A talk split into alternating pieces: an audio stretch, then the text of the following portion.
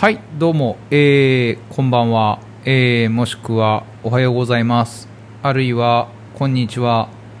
えー、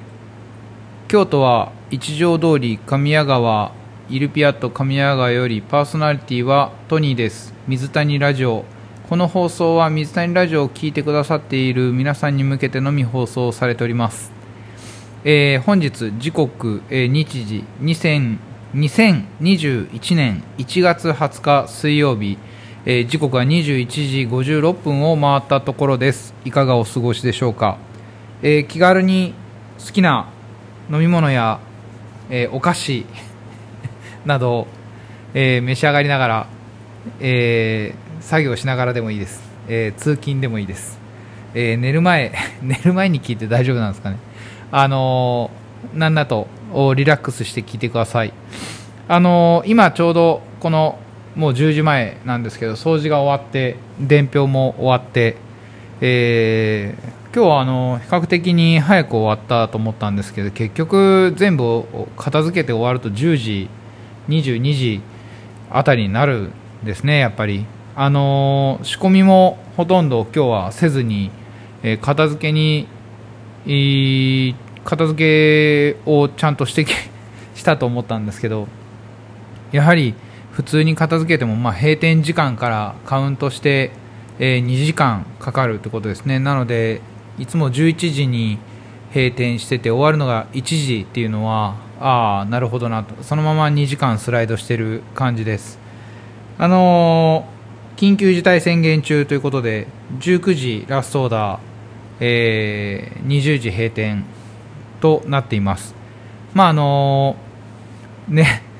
なんだろうな、インターネットのニュースなんかでは闇営業をやっているお店の特集だとか、あの詐欺に当たりますとかいろいろなことを言われてます、まあ、あのコロナウイルスに関してはもうさっぱりよく分かんないことが多いので、まあ、お上の言うこと政府発表を中心に、えー、行動の基準を定めています、えー、トニーの場合はそういうふうにしています。あのいろんなこと言われてしまうのであのいろんなことが言われているのでよくわかんないんですけどまああのルールを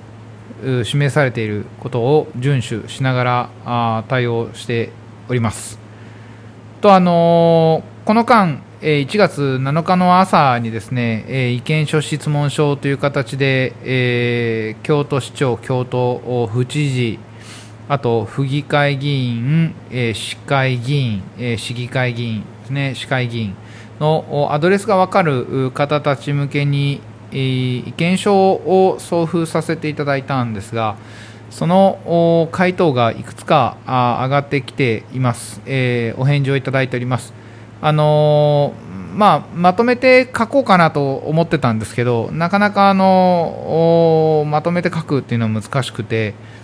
まあ、あの意見としてはま国会議員に模範となってくれる態度をしてほしいということと率先してそういう態度を示すことで感染予防の対策を充足させられるんじゃないかという意見書です。あの僕らがやっている感染予防策ということが生きてくる背景はやはりあの、まあ、利用される方たちの心がけも含めて一緒にやらないと成果が上がらないよねということが言いたかったということがまず1点です。でまあそれをこう議員さんたちに言って何になるのかということなんですけど、まあ、あの市民は、まあ、僕らはと言っていいのかななんかトニーはまあ、そういうことをきちんと見逃してるわけじゃなくて見てるから気をつけてほしいということをちゃんと国政に向かって言ってくださいということを、まあ、伝えたかったということがあ本論です、まあ、あの市長や知事知事はまだ返事ないんですが市長はお返事いただいてまたあのおいおいきちんとアップできたらなと思ってますので、えー、よろしければ見てください。まあ、あの今回の、ね、コロナウイルスの制限については僕らの生活を左右しているところもあって、まあ、政治的な関わりということを諦めるんではなくてこうやってこう意見を出して、えー、まあ、議員さんたちから意見を仰ぐこともしくはその回答いただくことということも実は、まあ、できるんだなってことを皆さんに伝えたかったなというところが大きなあポイントです。なので政治は実を言うと身近なところにあって、えー、密接につながっているのだなということを見て取れていただいているならあ 100点満点です。はい。あのー、話は変わるんですけれどもこの2月にともちゃんとおすぎが、えー、イルピアと神谷川引退ということで本当はあのー、きちんとしたきちんとした、まあそうですね、なんかこう引退、引退だわ、今日で終わりだ、イエーイみたいなことをやりたかったんですけど、まあコロナ禍ということで、この状況下ではなかなかそういうふうにこう映像学部生の諸君だけを招いて貸し切るという形も難しくて、うーん、残念だなと思ってます。で、工人口の都築君のお店で、まあ、和食続きというお店なんですがこれはあの卒業まで、えー、アルバイトをやりきってもらったスタッフを招いて食事をご馳走してるんですけれども、まあ、あとあの市原平兵衛さんで塗り箸を購入して、まあ、卒業お祝いと神谷川の引退をお祝いという形でえー、2つをねぎらうという会を毎年してるんですが去年は順平で一昨年はホッシーで今年はともちゃんとおすぎでという形で、まあ、これで映像学部生のアルバイト一区切りな感じなんですよね。まああの制作に携わっている学部生学生らしくなんかこう作業の気の配り方だとかあのまあ、自分の作業は何であるのか何をするべきなのかということをこう細かく言わなくても察知してもらうしてくれるスキルを映像学部生の子たちは持っていて非常になんかこう目を細めて見ていてあ素晴らしいななんていうふうに思っていた何年間の間でしたあのともちゃんとおすぎもあの東京と大阪でともちゃんはね大阪でおすぎは東京へ、えー、就職先決まっていて2月の上旬にも引っ越しをしてしまうということなのでまああのー、こういう大変な状況下で引っ越しをするのも苦労があるんだろうなと思いつつ、まあ、2人のこれからも応援をしていきたいなと思っています。あとあのともちゃんと杉と一緒によく、まあ、神谷川を利用してくれていたあのエリコ、真由、沙織というあの映像学部の4回生の子たちに向けても同じようにあの同じように商品違うんですけれども市原平兵衛さんで、えー、購入した塗り箸をを買っていまして、まあ、それはあのおすぎとともちゃんに渡してあるのでまた個々に受け取ってもらえたらなと思っています。あのイルピアと神谷川がこちらに移って丸4年経ったわけですがこの4年間というのは本当にあの映像学部生に支えられてきたあ面が大きくあってですね学生らしい学生諸君がこうレストランを使ってくれることでこの店の活気をこう作り出してくれていたことは本当にあの間違いなくて、うん、いい学生、えー、諸君に会えたなというふうに本当に思っています。またあのコロナがね落ち着いたらいろいろこう社会の動きも変わってまたあ状況もいろいろ変化するのかなと思って心配もするんですがうん、まあレストランができることってね料理を作って楽しい時間を提供するということなのでそこにまああの中心主軸を置きながらトニーは活動していこうかなと思ってます。はい。であの今日のこの水谷ラジオからあの なんて言ったらいい？マイクを新調してましてこれ今喋りながら実はヘッドホン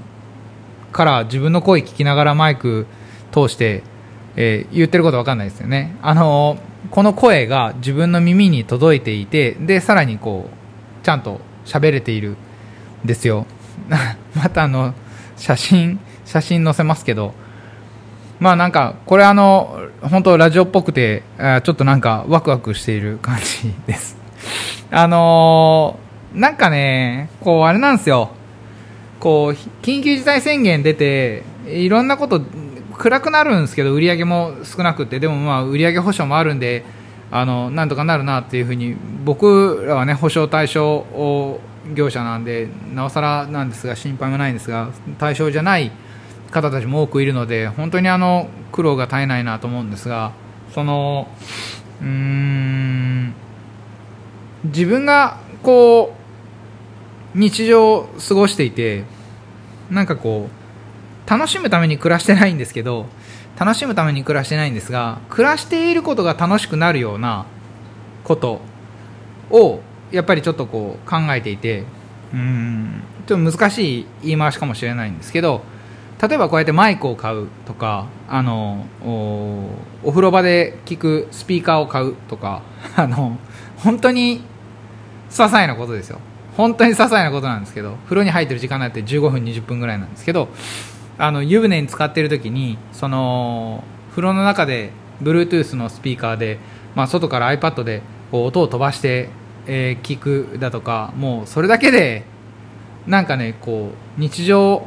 生活の輪郭がちょっと変わるんですよね。内容が変わるって言ったらいいのかな。このマイクを買うことでこの水谷ラジオもなんかよりラジオっぽい ラジオっぽい感じ。あのこれ自分だけなんですけど聞いてる人には全くつな伝わらないのかもしれないですけどすごく嬉しいんですよマイク。マイクがあるだけで。だからあのなるべく放送回数を増やしてですね皆さんからのリクエストなんかも交えながら、えー、お送りできたらななんて思ってます。あのー、今日ここは今からリーニですという漫画の本があるんですが漫画があるんですがそれのあの最新刊5巻もうだいぶ前に発売されたのかな、えー、5巻を読んだんですけどもうあの本当にこのここは今から倫理ですの漫画というのはあの内容が深くてですね 本当にあのこれ教科書にしたらいいんじゃないかと思うぐらいあの大変面白い漫画です。考えさせられるし、えー、しかも漫画でそれをこうさらっと言ってしまっているところがこれまでのなんか難しいとされていた倫理だとかっていうことの分野も開けてくるなというふうに思っていてすごくすごくいい漫画です。よかったらあの手に取って見てみてください。読む機会があればぜひ読んでもらいたいなというふうに思います。あのねなんか五感でねエイリヒ・フロムの言葉とか載っててなんかちょっとグッときたな。自由からの闘争の説明をあんななんか3コマぐらいでしてしまうとかすごいなと思ってでもちゃんと伝わるところがあっていやこの漫画の本は作者天才だなと思いながらあの 読みふけています、うん、労働についてだとか余暇についてだとか好きなことについてだとかそういうこう、まあ、倫理哲学思想に関わる難しいことじゃないんですけど自分たちがこう生活を送る中で日常を過ごす中でこうまあ立ちはだかる壁だとか障害障壁についてどうやってそれを乗り越えていくべきだろうかどうやったらこのこう悩みだとか考えからこうまあ少しでも楽になれるかなと思った時にやはり倫理は手伝う手伝うというか役に立つというかなんかこうそんなことを漫画の中で言っていてすごくいいなというふうに思ってます。あの「鬼滅の刃」もいいんですけどあのここは今から倫理です。あのぜひおすすめの本なので、えー、手に取って読んでみてください。はい。えー、そんな これもあの14分ですもんね。いやーこのマイク嬉しいな。これマイクマイク嬉しいんですよ。はい。あのー、またなんかちょっとこう近々、えー、放送したいなと思ってます。はい。であのパーソナリティトニーから、えー、皆さんに向けて、えー、そうですね。こんなコロナ禍でもくじけずに前にくじけずに誰もがみんなくじけてるわけじゃないんでなんとなんとも言えないんですがあのはい。ぜひ聞いてください。最近これあの繰り返し聞いてるんですよね。なんかあのなんだろう。すごくう励まされるというか。はい。聞いてください。ではパーソナリティ 長いんでパーソナリティトニーから皆さんに、えー、ぜひ検索して聞いてください。サンボマスターで「できっこない」をやらなくちゃ。水谷ラジオでした。アディオス。